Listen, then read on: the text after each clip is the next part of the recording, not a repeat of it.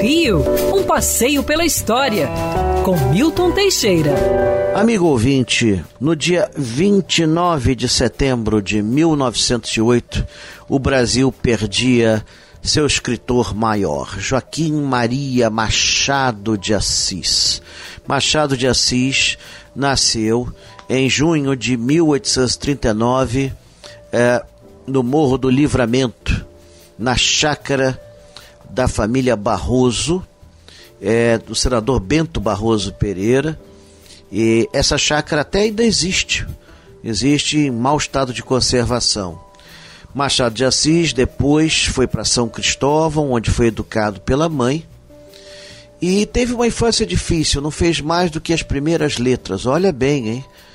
É, mas o que lhe faltou de estudo sobrava de inteligência. Aprendeu cinco idiomas, foi trabalhar na imprensa régia, onde lá foi redescoberto por Joaquim Manuel de Macedo, que o chamou para a sociedade literária, a Sociedade Petalógica, a primeira sociedade literária fundada no Rio de Janeiro, onde ele foi secretário.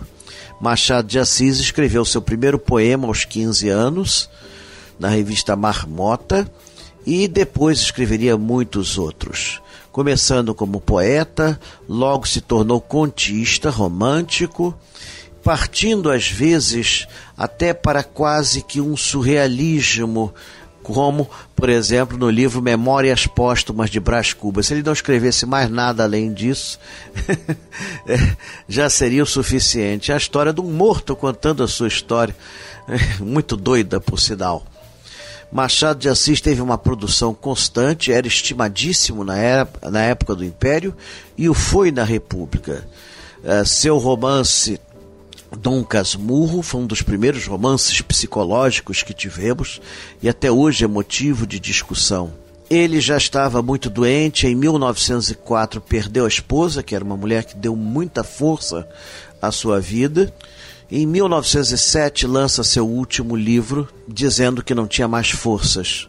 Em 1908 ele falece com, com o apelido de Bruxo do Cosme Velho. A sua casa não existe mais, foi demolida em 1973, mas todo o mobiliário e objetos encontra-se no museu da Academia Brasileira de Letras. Merece ser visitado esse museu, que fica na Avenida Presidente Wilson. Leiam Memórias Póstumas de Brás Cubas. Garanto que é o melhor livro já escrito aqui no Brasil. Quer ouvir essa coluna novamente? É só procurar nas plataformas de streaming de áudio. Conheça mais dos podcasts da Band News FM Rio.